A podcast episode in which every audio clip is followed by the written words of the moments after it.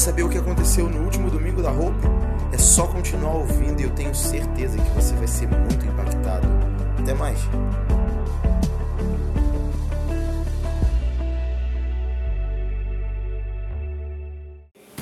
Vamos lá, queridos.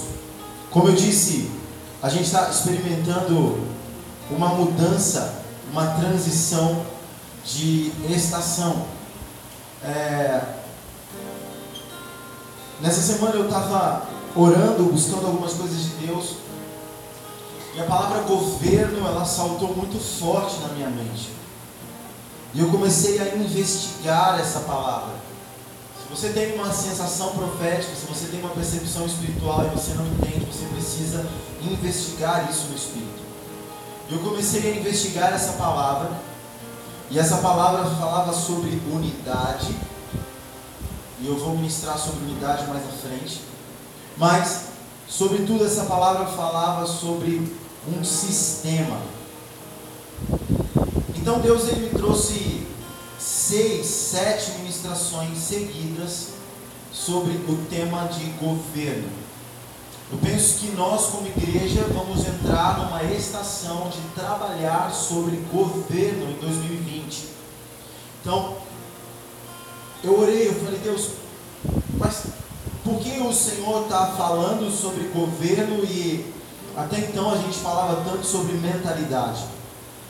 E aí há algo que é interessante, porque veja, você vai entender isso no decorrer dessa ministração. Mas o governo, ele é recebido na nossa mente. Um sistema, ele é recebido na nossa mente. Ele é decodificado na nossa mente. Mas ele se manifesta e se multiplica no nosso coração. Então a mentalidade, Deus trabalhou em nós durante muito tempo para que nós pudéssemos compreender agora como exercer governo, como ser governo, como ter governo e como viver a realidade de um governo. Então hoje eu quero ministrar a vocês sobre Deus e o governo. Pode chamar também de o governo de Deus. Nas próximas vezes que eu estiver aqui na plataforma, eu vou falar algum tema sobre governo. Ju e Suelen, as pessoas que ministram, qualquer outra pessoa que vier, elas terão total liberdade segundo aquilo que Deus liberar no coração delas de ministrar. Mas eu já tenho algo de Deus queimando para esse tema. E esse é o meu papel apostólico para essa casa: é, é estabelecer a cultura, é estabelecer o lugar onde nós vamos pisar. E o Senhor está apontando para esse lugar. Então, hoje a gente vai falar sobre Deus e governo. Da próxima vez que eu vier para cá, eu vou falar sobre o governo dos homens. O Senhor já me deu uma palavra sobre o governo da família. O Senhor já me deu uma palavra sobre o governo do leão, sobre o governo da igreja. O Senhor já me deu uma palavra também sobre o governo e a unidade. Então, todas as vezes que você me vê nessa plataforma ministrando, eu vou falar sobre alguma dessas coisas e isso significa que pelo menos aí, até março, você vai me ver pregar sobre governo. Então, se você não gosta de governo, porque você acha que governo fala de política, eu já quero disparatar isso da tua mente. Governo não tem nada a ver com política. Ok? Vamos ao dicionário antes de irmos à Bíblia. O que é governo? Governo é a capacidade ou possibilidade de exercer controle. Fale comigo, controle. controle. Ah, mas falar de controle nessa igreja é ruim. Porque essa igreja tem como a sua essência plena liberdade. Controle e liberdade casam ou não? A gente vai ver isso. Eu quero falar o que significa controle no termo naval, você já vai entender. No termo naval, controle é a ação de conduzir uma embarcação ao seu destino por meio do leme. Que incrível isso, né? Controle, é, governo, no termo naval, é a forma de conduzir uma embarcação ao seu destino. Agora vamos à palavra. Abra comigo Gênesis 1, 28. Vamos fazer assim: alguns abrem Gênesis 1, 28, alguns abrem Gênesis 6, 11 e outros abrem Gênesis 7. Gênesis 1, 28, Gênesis 6 e Gênesis 7. Você já vai entender por quê.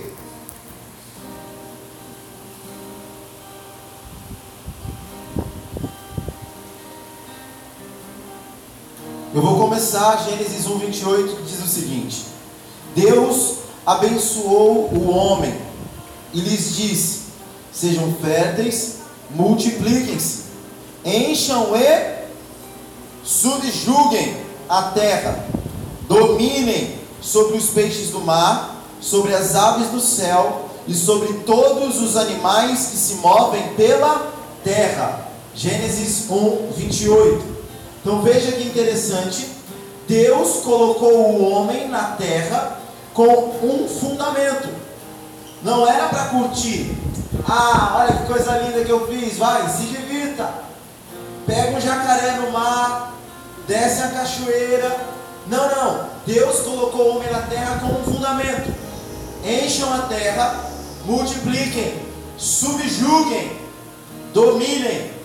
Então, a capacidade de domínio já estava sobre o homem, porque esse era o seu papel. A capacidade de governar era o papel do homem. Ok? Agora vamos a Gênesis 6, versículo 11. Ora, a terra estava corrompida aos olhos de Deus e cheia de violência. Ao ver como a terra se corrompera, pois toda a humanidade havia corrompido a sua conduta, Deus disse a Noé: Darei fim a todos os seres humanos, porque a terra encheu-se de violência por causa deles. Eu os destruirei juntamente com a terra. Versículo 18. Mas com você estabelecerei a minha aliança, e você entrará na arca com os seus filhos, sua mulher e as mulheres dos seus filhos 22. Noé fez tudo exatamente como Deus lhe tinha ordenado. 7, versículo 1. Então o Senhor disse a Noé: Entre na arca, você e toda a sua família, porque você é o único justo que encontrei nesta geração. Leve com você sete casais de cada espécie de animal puro, macho e fêmea, e um casal de cada espécie de animal impuro, macho e fêmea Leve também sete casais de aves de cada espécie, macho e fêmea, a fim de preservá-las em toda a terra. Daqui a sete dias farei chover sobre a terra quarenta dias e quarenta noites, e farei desaparecer da face da terra todos os seres vivos que fiz. E Noé fez tudo como o Senhor lhe tinha ordenado. Olha que coisa incrível nesses textos que nós lemos. Deus criou o homem e deu para o homem a capacidade de governar. Só que o homem entrou na mentira da serpente e ele começou a se relacionar com os frutos da mentira: o medo, o pecado, a imoralidade e toda a humanidade se corrompeu. Toda a humanidade se depravou, toda a humanidade gerou em Deus um sentimento de, cara, eu preciso acabar com isso. Então Deus chama Noé. E veja que coisa incrível. Qual é o significado de governo no sentido naval? É a capacidade de conduzir uma embarcação ao seu destino. Onde Deus colocou Noé? Dentro de uma embarcação. Então Noé estava sendo conduzido a um destino profético que Deus tinha estabelecido para a terra. Noé estava sendo conduzido em um governo, no governo de Deus, a ser levado para o exato lugar ou a exata vontade do que Deus queria fazer. Noé estava vivendo em uma região, uma geração, onde todo o sistema de governo era completamente caído, quebrado e totalmente fracassado. Então Deus fala: Olha, eu tenho um governo que vai te levar para um destino. Entre nesse governo, porque esse governo vai te ensinar como estabelecer o plano que eu dei para o homem no Éden. Eu não separei essa, essa referência bíblica, mas você veja que quando Noé sai da arca, Deus fala para Noé a mesma coisa que falou em Gênesis 1, 28. Multipliquem-se, encham a terra, dominem. Então Deus estava falando, Noé, para você ser conduzido por um caminho, para você ser conduzido à autoridade de governo, você precisa passar por uma embarcação. Quantos dias choveu sobre a terra? 40 dias é o tempo de passagem. Então ele passa 40 dias, o mesmo tempo que Cristo passou no deserto. E Jesus sai do deserto andando no poder do Espírito e ele ativa o ministério dele. Então Noé, ele passa 40 dias numa embarcação, sendo levado a um destino, e quando ele sai, ele sai daquela embarcação com a palavra do governo que estava sobre ele. E veja mais um paralelo sobre Cristo. Isaías 9: o governo está sobre os ombros. O governo estava sobre Cristo e Noé, naquele momento, estava recebendo de Deus o governo. Está entendendo isso? Mas eu quero trazer mais algo. Noé estava em um lugar que o ensinaria. Ah. Para os dias atuais, que lugar é esse? Oi? Você está nele, irmão, agora. Igreja. A igreja é um lugar que te ensina a viver o governo de Deus para estabelecer o governo de Deus na terra. É só para isso que funciona a igreja. Igreja não é um hospital para te curar. Para isso a gente tem um ministério chamado SOSO. Pastor não é babá para resolver os teus problemas. A gente pode te ajudar, mas se você precisar de uma ajuda mesmo, procure um psicólogo.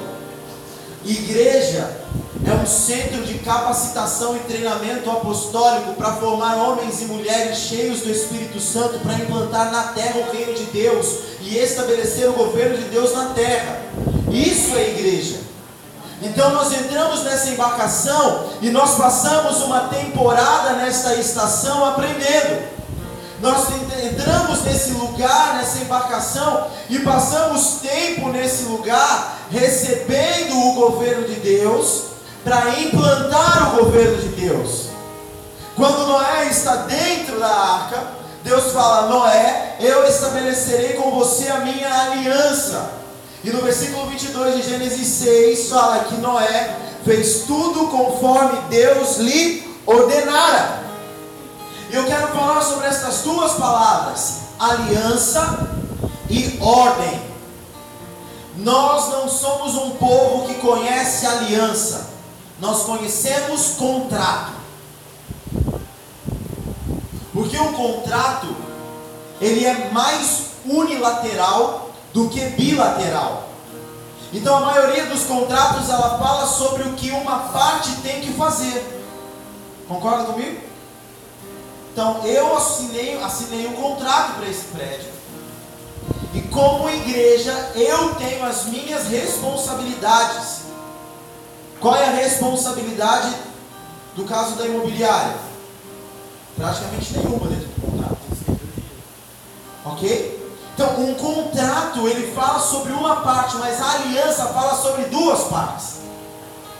Porque uma aliança, e vamos para o dicionário, é um tratado entre indivíduos, um pacto, é o que requer o cumprimento do acordo.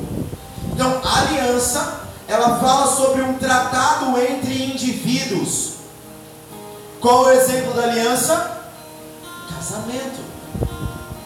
Então, o casamento, ele é o exemplo da aliança. E a palavra fala que quando o homem se une à sua mulher, eles se tornam uma só carne. Porque a aliança, ela fala sobre os dois com um objetivo. Então, quando Noé ele entra na arca e Deus fala sobre aliança, ele já está entendendo. Nós aqui, juntos, eu e Deus, temos um pacto. E nesse pacto, eu estou recebendo as minhas responsabilidades e Deus está entendendo as minhas limitações. Mas sabe qual é a coisa boa de Deus sobre entender as nossas limitações? É que Ele sempre nos expande para que os nossos limites aumentem. Então Deus tem um certo prazer de olhar e falar assim: Ah, Roberto, o seu limite é esse? Não, filha, vou te esticar para que o teu limite aumente. Então Ele está dizendo: Vocês têm uma aliança. Você, Noé, está na minha aliança. Isso é incrível. Porque Noé está entrando em um lugar. E aí a palavra fala que Noé faz tudo o que ele ordenara. E eu quero falar sobre o significado de ordem. Ordem é a colocação ou arrumação das coisas no seu devido lugar. Quando a gente olha para a palavra aliança e para a palavra ordem, o nosso background cultural nos faz entender essas palavras de forma equivocada. Então, quando você olha para essa palavra aliança, você romantiza ela. Você pensa em casamento. Então você pensa numa coisa linda, você pensa numa coisa fofa, mas você esquece que essa coisa linda e fofa tem responsabilidades por trás. Então eu sou do meu amado, meu amado é meu. Nós cuidamos uns dos outros. Eu o respeito, ele me respeita. Eu cuido dele, ele cuida de mim. Então aliança, mais do que ser romântico, aliança fala de responsabilidade, ok? E quando a gente pensa em ordem, o que, que você pensa? A galera que é Lula vai pensar em Bolsonaro. Estou mentindo? Porque ordem fala sobre regra. Ordem, no nosso background cultural, fala sobre autoritarismo. Ordem, no nosso background cultural, fala sobre controle sobre dizer que você tem que beber água de um jeito, que você não pode beber água de outro jeito, você tem que segurar a garrafa assim, que você não pode segurar a garrafa desse outro lado. Quando a gente usa ordem para o nosso background cultural, a gente está dizendo que é impossível viver ordem e ter plena liberdade, porque ordem vai me engessar. Faz sentido isso? Só que na realidade, ordem é só arrumar as coisas, é só colocar as coisas no lugar. Ordem é só organização, é só dizer: olha, vai por aqui, vai por ali. Quando Noé entrou naquela arca, ele estava sabendo: bem, tem uma nova aliança ali. Ali eu vou ter responsabilidades que são diferentes das responsabilidades que eu tinha quando eu estava fora dessa arca. Agora eu vou assumir coisas que são completamente diferentes que eu, que eu experimentei antes. E eu vou assumir coisas em ordem. Como os animais entraram na arca? Sete animais puros, sete casais de animais puros, casais de animais impuros. Você vai fazer assim, você vai fazer assado. Eles entraram de dois em dois. A ordem já começou quando ele estava construindo a arca. Olha, pega a madeira tal, você vai cortar em desse tamanho, você vai fazer tantos andares. Então ele era um homem que não tinha governo, porque a humanidade estava corrompida. E ele entra numa aliança, e ele entra num governo, ele entra num sistema de ordem que diz como ele deveria fazer as coisas. Entende isso? E ele está, ele está dentro de um sistema como ele deveria cuidar dos animais. E sabe o que é mais incrível? A palavra fala que Noé fez tudo conforme Deus ordenara. Aí você pensa, Deus é cruel, porque Deus está dando ordem. Que Deus é cruel? Que Deus é esse que está dando ordem? Deus não é bom, pastor. Se Deus é bom, como ele dá ordem? Noé fez tudo conforme Deus organizou. Massageou o mimimi? Noé fez tudo conforme Deus tinha planejado e desejado. Se a gente entende a palavra no nosso background, a gente vai olhar para Deus e falar: Cara, Deus é muito ruim, cara. Mas sabe qual é a real de governo? O governo é um sistema de ordem e autoridade estabelecido de um governante para o seu povo. É um sistema onde esse governante ele cria formas de organização e autoridade das coisas, para que tudo corra bem, para que tudo funcione dentro daquele sistema. Sabe qual é o perigo de você viver liberdade fora da ordem? Liberdade fora da ordem é anarquia.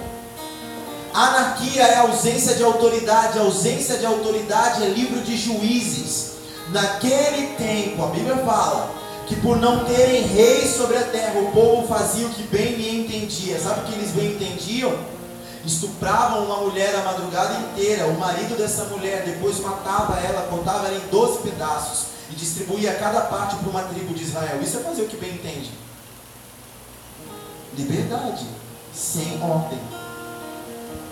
Você entende a importância da ordem dentro de um lugar de liberdade? Você entende a importância de um governo dentro de um lugar de liberdade? No nosso caso, como reino, nós temos um rei. E ele estabeleceu o seu sistema de governo, ele estabeleceu como governar, ele estabeleceu como viver. Quem vai viver esse sistema de governo é o seu povo, a sua nação.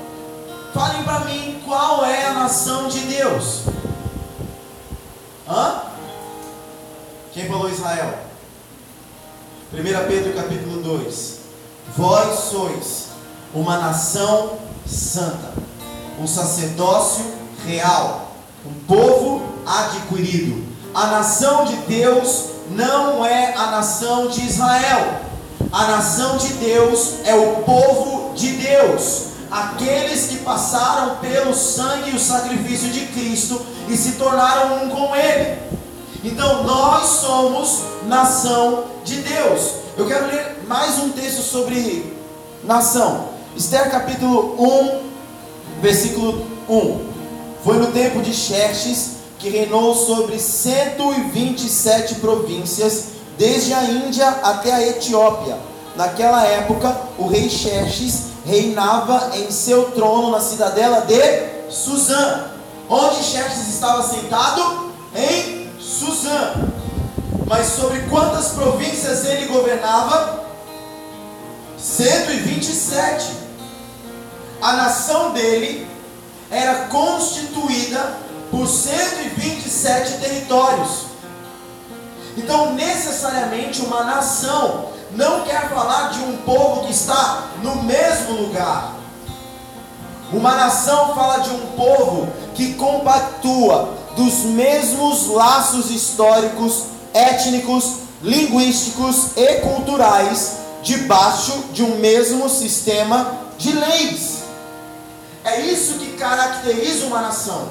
Um povo que está unido pelas mesmas características étnicas, pelos mesmos laços culturais, pela mesma língua e que vivem debaixo de um sistema de lei. Você está entendendo essa palavra até aqui? Então eu quero falar sobre como uma nação se apresenta. Primeiro, diga comigo, leis. O que é uma lei? Lei é um código de conduta que rege a vida de um povo. Lei é o sistema de ordem de um governo. É por meio da lei que o povo é governado, ordenado, organizado. Ok? Mas você fala, mas nós estamos na graça. Ok, eu não estou falando dessa lei. Eu estou falando de um código de conduta.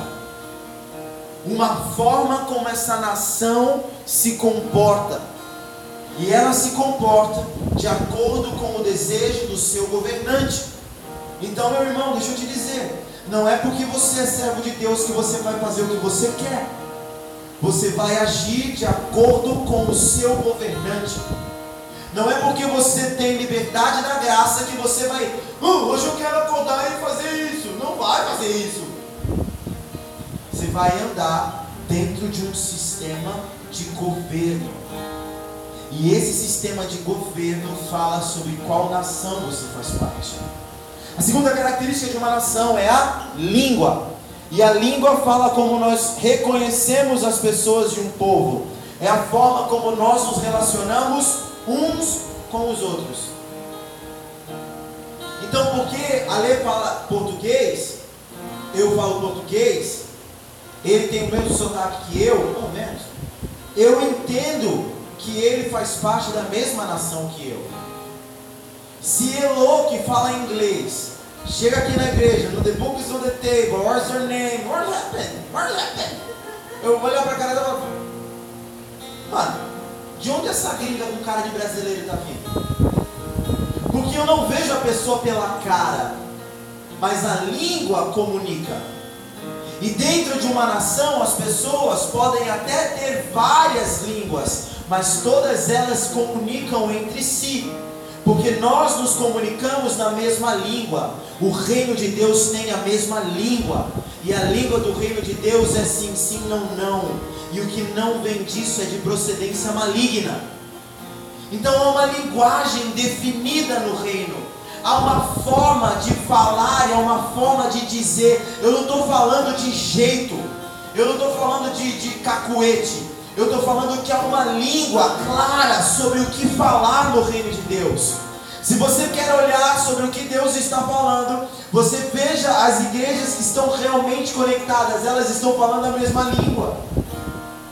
Você vai para vários lugares diferentes, eles estão falando a mesma coisa que a gente está falando aqui hoje. Aí você vê para outras pessoas que estão pegando esse negócio tudo. Onde que está? Entende? Não está mais no mesmo reino. A terceira coisa que caracteriza uma nação é a bandeira. O que é a bandeira? Eu ontem estava lá em, em, em Itaguaí e aí o senhor falou: pega a bandeira do Brasil e vai com ela para o altar enquanto você estiver ministrando, o que você estiver fazendo está profetizando sobre o Brasil. Se eu pego a bandeira do Brasil e eu saio dessa bandeira para qualquer outro lugar do mundo, aquela pessoa vai olhar e vai falar o quê? Aquele ali é brasileiro. Porque a bandeira fala externamente de onde eu sou.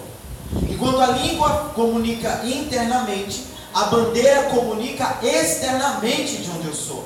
Então as pessoas elas vão olhar a bandeira, elas vão entender aquele ali é daquela nação. Está comigo nisso? Mas o que está numa bandeira? O que uma bandeira carrega? O que significa o verde da bandeira do Brasil? O amarelo? O azul? Os branquinhos das estrelinhas? Você foi para a escola, glória a Deus por isso. Uma bandeira carrega os valores daquela nação. Então é um valor do Brasil a sua mata. É um valor do Brasil o seu ouro. É um valor para o Brasil a sua água. Um terço da água potável do mundo está no Brasil, isso é um valor. Então a bandeira fala do valor que um povo carrega. Se você pega a bandeira da Angola, se você pega a bandeira da China, se você pega a bandeira de Maricá, você vai ver que cada parte ali simboliza um valor daquele povo. Sabe o que significa carregar uma bandeira? Significa carregar os valores que nos representam fora do nosso povo. Porque é muito simples eu falar a mesma língua entre nós. É muito fácil eu aprender inglês ir para os Estados Unidos e me comunicar. Mas o valor só carrega quem está ali na cultura. O valor externo só carrega quem vive aquilo. Então é muito simples eu falar sobre reino dentro da igreja, mas ser reino fora é o governo. Ser luz fora é muito maneiro ser luz aqui. Eu estou queimando para Jesus, imito os capoeiros. Mas queima lá fora, quando todo mundo estiver te apresentando um monte de coisa. E você permanecer com a sua bandeira flamulando, dizendo de onde é a sua nação. o valor que nós levamos para fora fala qual é a nossa nação. E assim como Noé, ele sai de um sistema de governo caído e entra naquela embarcação para ser levado ao seu destino, nós, a partir de Cristo, estamos saindo de um sistema de governo caído e é por isso que não há salvação para a política. É por isso que não há salvação para qualquer presidente que subir lá. É por isso que não há expectativa para qualquer pessoa que assuma o poder. Porque o poder da terra é um sistema de governo caído. A única oportunidade de nós experimentarmos um verdadeiro governo justo é a partir do sangue do Cordeiro, nos tornando a sua nação, a nação santa o povo adquirido, aqueles que carregam os seus valores. Porém, quando Noé entra naquela embarcação, ele sabia, ali uma nova aliança está sendo regida, ali um novo sistema de ordem está estabelecido. Eu tenho que entrar nesse lugar para viver o que eu preciso viver. Irmão, se nós viemos para a igreja apenas por vir, nada vai acontecer. Mas se eu entendo que eu preciso congregar para viver o meu destino profético, então eu vou passar por todos os processos, custe o que custar.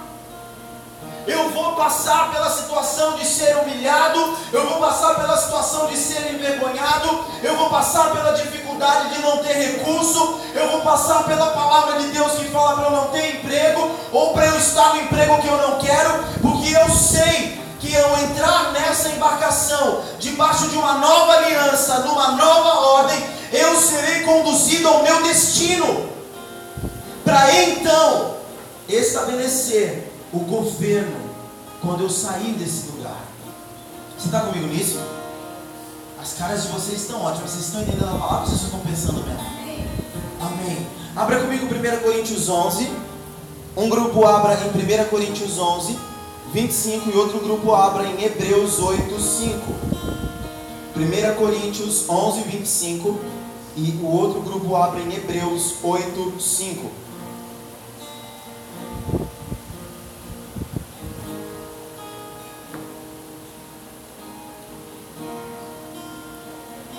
1 Coríntios 11 fala: Da mesma forma, depois da ceia, ele tomou o cálice e disse: Esse cálice é a nova aliança no meu sangue. Façam isso sempre que o beberem, em memória de mim. Hebreus 8:5. Eles servem num santuário que é cópia e sombra daquele que está nos céus. Já que Moisés foi avisado quando estava para construir o tabernáculo, tenha cuidado de fazer tudo segundo o modelo que lhe foi mostrado no monte. Agora, porém, o ministério que Jesus recebeu é superior ao deles, assim como também a aliança da qual ele é mediador é superior à antiga, sendo baseado em promessas superiores. Sabe qual é o grande complexo de viver uma vida com Cristo? Se chama graça. A graça é complexa. Não dá para entender a graça de forma humana, porque ela fala de uma aliança superior. Veja, antes, quando os homens viviam na lei de Deus, antes de Cristo, quando o homem pecava, de quem era a responsabilidade? Hein? Da lei. Porque era impossível a qualquer homem cumprir a lei sem o Espírito Santo. Então, se o homem não cumpria a lei, é por isso que todo ano ele tinha que trazer um sacrifício, que ele não conseguiria cumprir. Se antes na lei a responsabilidade era da lei, Paulo e o escritor de Hebreus agora estão dizendo: há uma aliança maior. Aliança, vocês lembram do que eu falei sobre aliança? Então, nesta aliança, coisas superiores. Nessa aliança há liberdade pelo sangue do Cordeiro.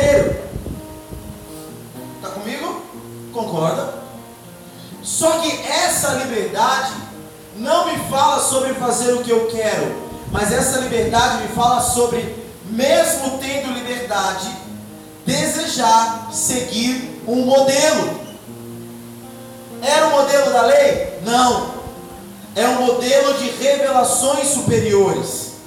Mas se antes o homem podia responsabilizar a lei por não ser salvo, agora que a lei foi abolida, de quem é a responsabilidade por não ter relacionamento com Deus? Nossa! A mesma graça que me dá liberdade e poder me responsabiliza por eu não andar em relacionamento. A mesma graça que fala, Léo, você pode vir para a igreja de bermuda, de chinelo, se jogar no chão e rolar. É a graça que vai chegar lá em Mateus 7 e vai falar: Deus, mas no culto eu chorei, eu rolei. Quem é você? Eu não te conheço. Porque a responsabilidade não está mais em Deus, a responsabilidade está sobre os homens porque o governo nos foi dado. Entende? A graça tira de Deus o poder de estabelecer um caminho rígido de ordem e coloca em nós a liberdade de andar na ordem do relacionamento. Mas qual é a ordem do relacionamento se efetivamente não há uma, uma regra? A minha filha me conhece só de olhar. Eu não preciso nem dizer o que ela tem que fazer. Porque intimidade comunica. Então, se eu tenho relacionamento e eu fui empoderado pelo sangue de Cristo para entrar nesse padrão eu sei muito bem como Cristo quer que eu ande, sem que eu precise que Ele fique o tempo todo falando comigo como eu tenho que andar. O problema é que muitas vezes nós estamos na lei, mas como filhos mimados, na, na, estamos na graça, mas como filhos mimados, querendo andar na lei. Eu preciso que você me fale, Deus, o Senhor está se agradando disso? Irmão, se você não sabe do que Deus está se agradando, isso fala sobre como está o seu relacionamento. A ordem não anula a liberdade, a ordem corrige os desvios. A ordem na graça não é para falar, não faça isso, não faça aquilo. A ordem na graça fala: olha, se você fizer isso, você está saindo de um padrão de governo. Se você fizer isso, você está pisando fora da faixa. Gálatas capítulo 4, versículo 3 fala: Assim também nós, quando éramos menores, Estávamos escravizados aos princípios elementares do mundo, mas quando chegou a plenitude do tempo, Deus enviou seu filho, nascido de mulher, nascido debaixo da lei, a fim de redimir os que estavam sob a lei, para que recebêssemos a adoção de filhos. O que esse texto está dizendo? Deixa eu ver a hora. Temos mais um pouquinho. O que esse texto está dizendo é que Jesus veio como homem, e como homem ele conseguiu entrar nesse sistema de ordem. Então, como homem, passados pela graça, nós recebemos de Deus maturidade, não somos mais meninos. Então, se Cristo, como homem, conseguiu, Ele está dizendo que eu e você, como homem, também podemos. Logo, se não fazemos, isso não fala de possibilidade, isso fala sobre desejo. Se nós não andamos como Jesus, não é porque nós não podemos, é porque nós não desejamos. Se nós não temos uma conduta de seguir o fluxo do reino, de carregar a bandeira, de falar a língua, de estar no sistema, não é porque não dá, é porque o nosso caráter corrompido fala: não faça isso. Você não quer perder essas coisas, você quer perder isso mesmo, você não vai querer perder isso. Mas o não perder isso para Cristo é a palavra de Cristo que fala: aquele que perder a sua vida, achará, mas aquele que achar a sua vida, vai perder. Então, quando nós entramos numa aliança, nós achamos uma ordem. Quando nós entramos numa aliança, nós entramos num governo e nós deixamos para trás, mas somos conduzidos a um destino. Ordem organiza e nos organiza de forma que nós somos conduzidos ao destino. Abra comigo a tua Bíblia em Filipenses 3. Nos organiza de forma que nós chegamos a um padrão. Por que eu não senti raiva quando eu tinha que chegar cedo no lugar? E quem me conhece de perto sabe que eu tenho pânico de chegar atrasado. Por que eu não senti raiva? Porque eu estou entrando num padrão. Eu não fui forçado a entrar nesse padrão. Eu desejei esse lugar. Ok? Filipenses capítulo 3, versículo 17. Irmãos, sigam unidos o meu exemplo e observem os que vivem de acordo com o padrão que lhes apresentamos. Pois como já disse repetidas vezes e agora repito com lágrimas, há muitos que vivem como inimigos da cruz de Cristo. Quanto a estes, o seu destino é a perdição, o seu Deus é o estômago, e tem orgulho do que é vergonhoso. Eles só pensam nas coisas da terra. A nossa cidadania, porém, está nos céus, de onde esperamos ansiosamente um Salvador, o Senhor Jesus Cristo. Veja que Paulo está falando nesse texto sobre nação, a nossa cidadania. Ele está falando sobre destino, para onde somos levados. Ele está falando sobre o governo, padrão. Então, quando nós seguimos o padrão que nos foi apresentado, nós somos conduzidos à nossa cidadania celestial, porque não pensamos nas coisas da terra, mas a ordem que nos organiza, que nos arregimentou, é a ordem celestial. Está comigo? Então eu não tenho mais um funcionamento humano, o meu funcionamento é do céu para a terra, o que me alimenta é do céu para a terra. Eu entro num sistema de governo do céu para a terra. Então eu não me preocupo se eu vou ter dinheiro para pagar a conta. Por quê? Porque eu conheço um Deus provedor e a sua ordem é provisão. Eu não me relaciono com o medo nem da morte. Veja que isso é sério. Porque muitas pessoas falam que medo é prudência. Certo? Ah, você tem que ser prudente, você não vai andar na rua de madrugada. Você tem que ter prudência. Prudência ou medo? Ah, pastor, mas esse medo é prudência. É? Porque você não confia na palavra que diz que os anjos do Senhor estão acampados ao redor daqueles que o amam. Ah, mas eu não vou me jogar do prédio. Ó, ninguém vai se jogar do prédio aqui.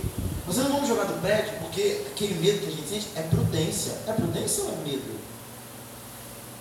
Porque isso está anulando a palavra que o morrer é Cristo. O viver é Cristo, perdão, e o morrer é lucro. Está entendendo o que eu quero dizer? Então todo tipo de medo é domínio das trevas. Mesmo que a gente justifica como sendo prudência. Porque o contrário do medo é fé. Viver no medo é incredulidade. Então o que Paulo está falando é que existe um padrão. E a nossa cidadania celestial nos coloca num outro sistema de ordem, que não é da mentira que não é do medo, que não é do que faça isso, que vai acontecer aquilo. Então eu passo a ser governado plenamente pelo poder da palavra, e a palavra produz fé. Então eu ando pela fé, eu ando na realidade do Filho de Deus. Eu ando na realidade daquele que multiplicou pão. Eu ando na realidade daquele que transformou água em vinho. Eu ando na realidade daquele que andou sobre as águas e acalmou as tempestades. E porque eu ando nessa realidade, Léo, eu faço o impossível. E aquilo que os olhos humanos falam não tem como, eu provo que tem como. Porque eu vivo uma cidadania e um governo que é do céu, não é a terra. Então eu vejo um desempregado ter recurso. Então eu vejo aquele que deveria estar morrendo ressuscitar. Então eu vejo uma enfermidade ser curada, porque eu não me associo com o governo caído. Eu já entrei nessa arca, eu já estou numa nova e superior aliança. Eu estou sendo ordenado e organizado pelo próprio Filho de Deus e pelo Espírito Santo que é Deus conosco para sair desse lugar e implantar o governo da minha cidadania. A embaixada do Brasil em Itaipuaçu. Ah, mas com certeza eu estou implantando uma poderosa embaixada do céu nesse lugar. Eu não estou plantando o governo do PT em Itaipuaçu. Eu estou plantando o governo de Deus nessa terra, que é maior do que a esquerda, que é maior do que a direita, porque ele fala de uma aliança superior. Ele é mais à esquerda do que a esquerda, ele é mais à direita do que a direita. E aquilo que é sabedoria para os homens, Deus vai confundir e quebrar tudo. E os homens vão ficar loucos porque eles não vão entender quem é esse, o que são estas coisas, o que, que esses estão vivendo. Nós estamos vivendo a nossa cidadania. Isso fala da nação que eu represento, isso fala dos valores que eu carrego, da língua que eu falo e do sistema que eu estou inserido. A gente só representa a nação que faz parte. Vai para Disney, se não vão saber que você é brasileiro. Joga papel no chão, fura fila, fala alto. Bate Marcelo!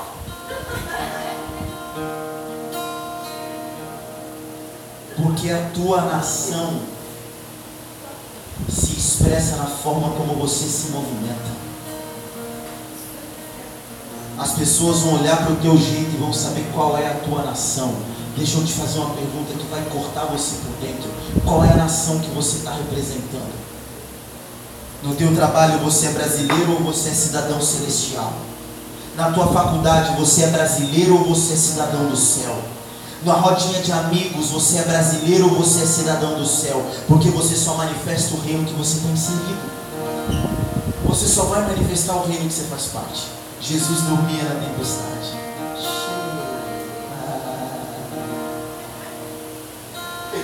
Porque o reino dele é um reino de paz. E ele manifesta a paz. Ih, pegou fogo na igreja. Por que você está rindo? Porque o meu reino é um reino de alegria. Mas você tinha que estar estressado, que você está rodando a baixada, Zona Oeste toda, esse lugar é perigoso. Estou na alegria do Senhor, é a minha força. Eu não estou no sistema de governo dessa terra. Vocês podem ficar nesse sistema de governo, eu não quero não, é caído demais para mim. Eu tenho alianças superiores, aleluia. Essas coisas são pequenas para quem experimenta coisas maiores. Eu não me alimento mais de coisas que não me alimentam.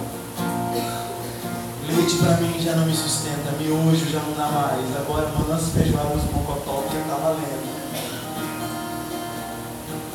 O sistema que eu tô, ó, é outro. 2 Timóteo 1,13 Retenha com fé e amor em Cristo o modelo da sã doutrina que você ouviu de mim. Eu vou me valer da autoridade que está sobre mim.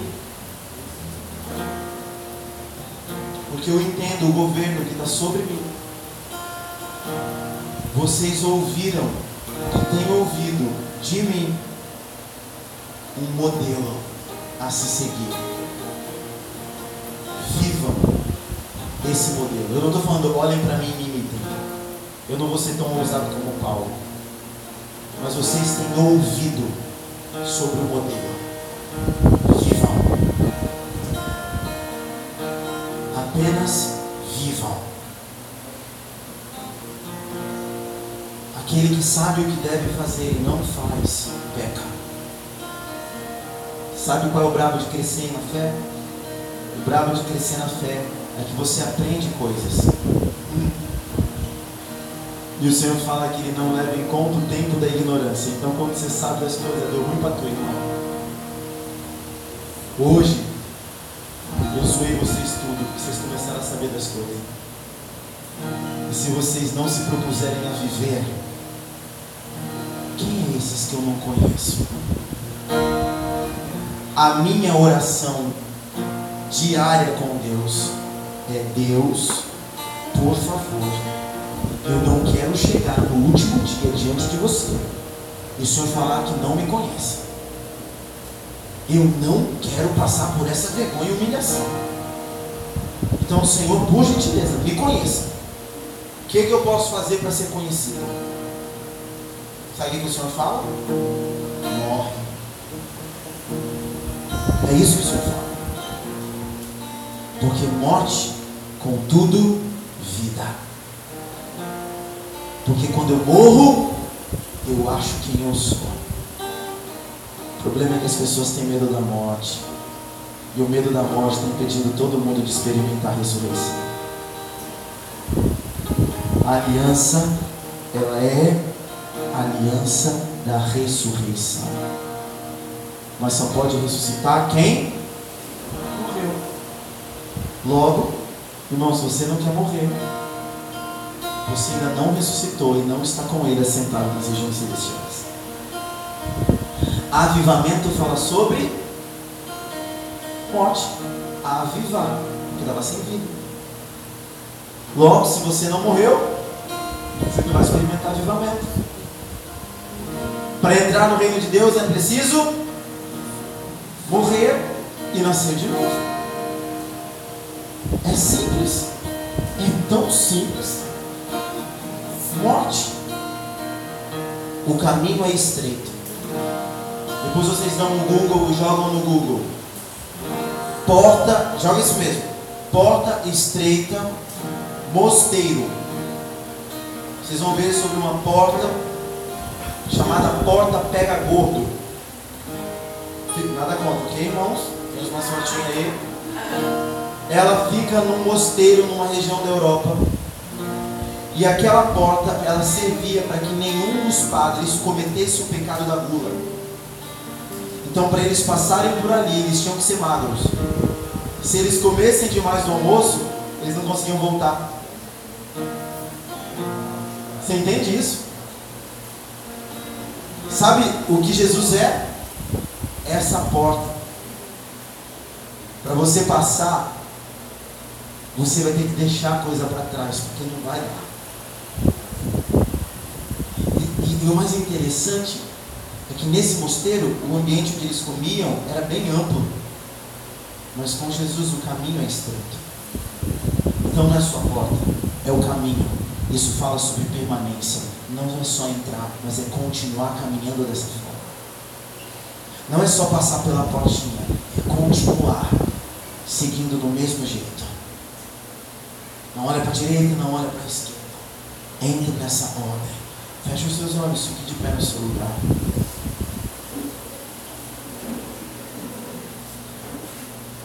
Governo, governo. Essa é a palavra, essa é a palavra, governo. Governo, como o governo de Deus se estabelece, como o governo de Deus se posiciona. Feche os teus olhos e comece a orar. Paulo fala: examine-se o homem a si mesmo. Eu não vou te chamar mais uma vez. Se você tem dificuldade de entrar, não, não vou fazer. Você já, você já orou, recebeu oração 20 vezes por isso. Não é mais oração, agora é você. É a sua força de vontade, é a sua vontade. A mesma vontade que a gente tem para fazer coisa errada, a gente tem que, fazer, fazer, tem que ter para fazer coisa certa. A mesma paixão que eu tenho para assistir o jogo do Flamengo, que não pensei há 30 e poucos anos, eu preciso ter na expectativa da volta de Cristo. A mesmo frisson, o mesmo frisson, porque o Flamengo ganhou, eu tenho que ter, porque o meu nome está escrito nos céus. Em nada, em nada eu posso ter a minha mente nas coisas terrenas. A minha cidadania é o céu. Eu preciso arder pelas coisas do céu. Eu preciso queimar pelas coisas do céu, porque esse é o meu governo. Essa é a ordem que eu estou inserido e estabelecido. Esse é o lugar onde eu estou plantado. Hoje a oração é: Deus, onde eu estou desajustado?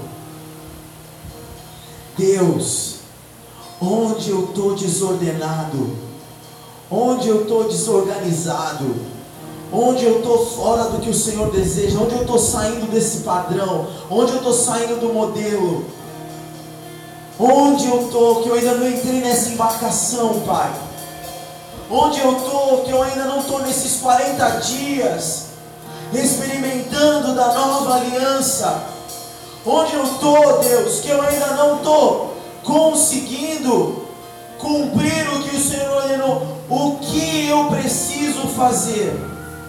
Faça essa oração perigosa, mas cuidado com o que você vai fazer dessa resposta. Porque com certeza o Espírito Santo vai falar o que nós temos que fazer.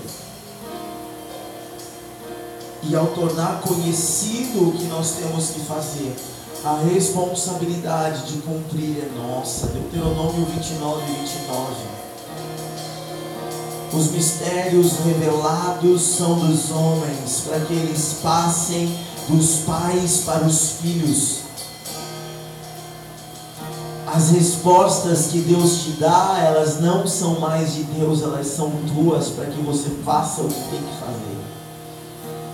O que Deus te fala não é mais de Deus, é nosso, para que a gente cumpra o que tem que cumprir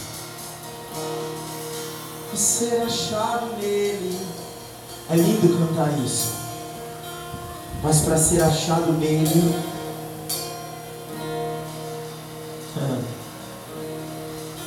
Jesus fala assim: os meus filhos são aqueles que fazem tudo o que eu ordeno. Se nós não cumprimos uma ordem, se nós não entramos num padrão, se nós não nos movemos nesse sistema do céu. Eu não sou filho. Então, Deus, eu oro hoje. Transicionando essa casa para um tempo de governo e ordem. Eu transiciono essa casa para um lugar de entrarmos nos seus valores e vivermos a sua revelação. Aquilo que o Senhor tem falado, as direções que o Senhor tem apontado, a identidade que o Senhor tem revelado. Senhor, nós nos movemos a partir desse lugar para estabelecer o seu governo. Nós estabelecemos o seu governo na nossa vida nós estabelecemos o seu governo no nosso ministério, nós estabelecemos o seu governo em todo lugar onde nós estivermos. Nós deixamos para trás as nossas bagagens, nós queimamos as coisas que ficaram no passado, nós não temos mais caminho de volta, nós andamos norteados nessa embarcação que nos leva a um destino, que nos leva ao propósito, que nos leva ao lugar que o Senhor planejou e sonhou para nós. Nós entramos nesse lugar agora, Pai. E nós dizemos: não tem volta. Ah, cuidado com isso. Não tem volta. Eu não tenho mais um ponto de partida. Você é o meu ponto de partida. Você é a minha embarcação, Jesus. Você é a minha aliança. Você é o meu sistema de ordem. Você é o modelo, Jesus. Olhar para a tua vida é entender o que eu posso e devo fazer. Jesus, olhar para a tua vida é entender como eu tenho que me posicionar. Longe de teologia longe de pensamento político, partidário, separatista, legalista, mas também não é libertino. O Senhor conduzia pessoas ao propósito, porque o Senhor andava no governo. O filho não faz nada que não vê o pai fazer. Ah, esse é o governo. Esse é o teu governo. E como nós estamos em Ti, assim como você está no Pai, nós você fazer. Nós nos posicionamos como você se posiciona, Jesus.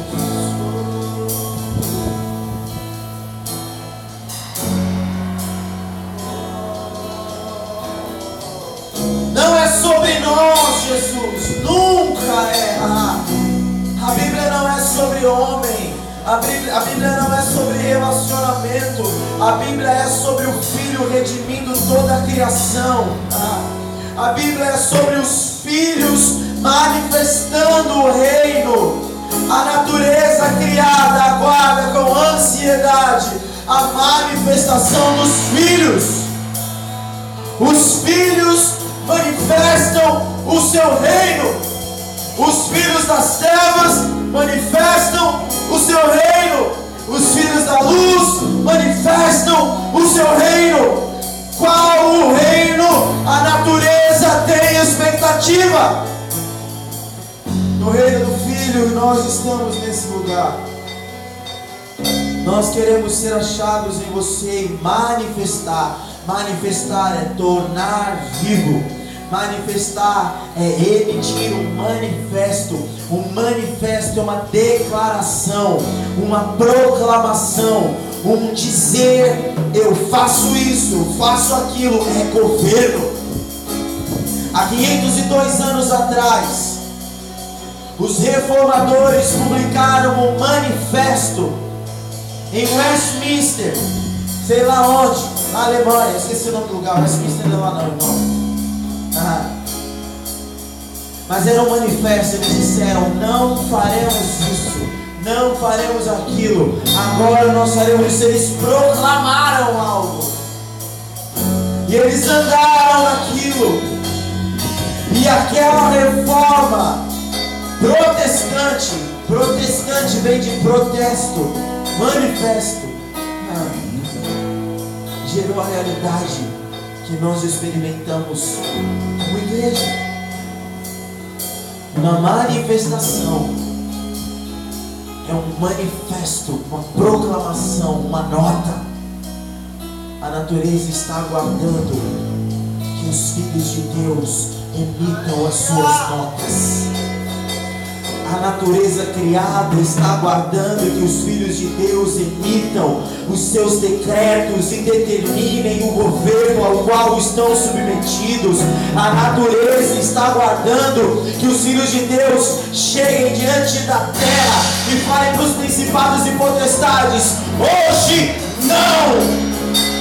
Hoje você não vence mais aqui. Prostituição, não! Crimes. Não! A natureza está aguardando que os filhos se revelem e manifestem o que carregam. É parar das discussões ideológicas e é viver a verdade manifestada. É parar de viver as fábulas, como Paulo fala, das velhas caducas.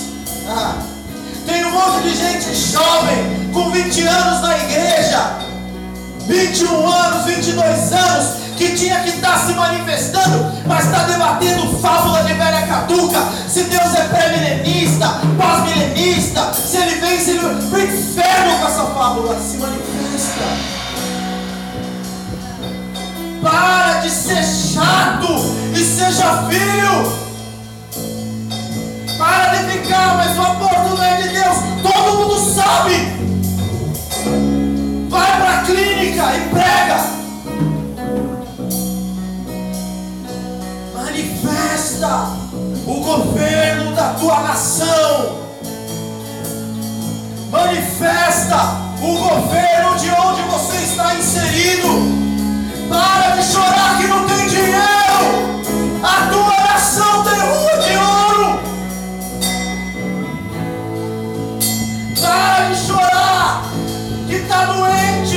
Porque o teu Deus é Jeová Rafa.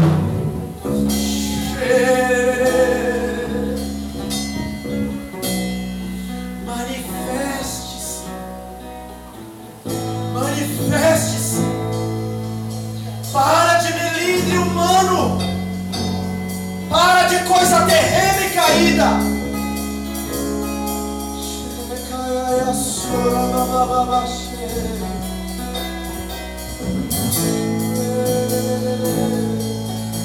Você que precisa ir embora, eu quero te abençoar. Pode ir em paz. Mas se você quiser continuar, vamos ficar. Eu sinto que ainda há algumas coisas a acontecer. Se você precisar ir embora, eu de verdade estou te liberando. Nós nos vemos na quinta-feira. Mas se você quiser ficar, fique. Cada um de nós que está aqui vai ouvir de Deus coisas poderosas sobre governo próprio, domínio próprio, sobre coisas que você deve governar e que você não está governando. Tire um tempo e ouça de Deus e comece a se manifestar. Se manifestar, se manifestar.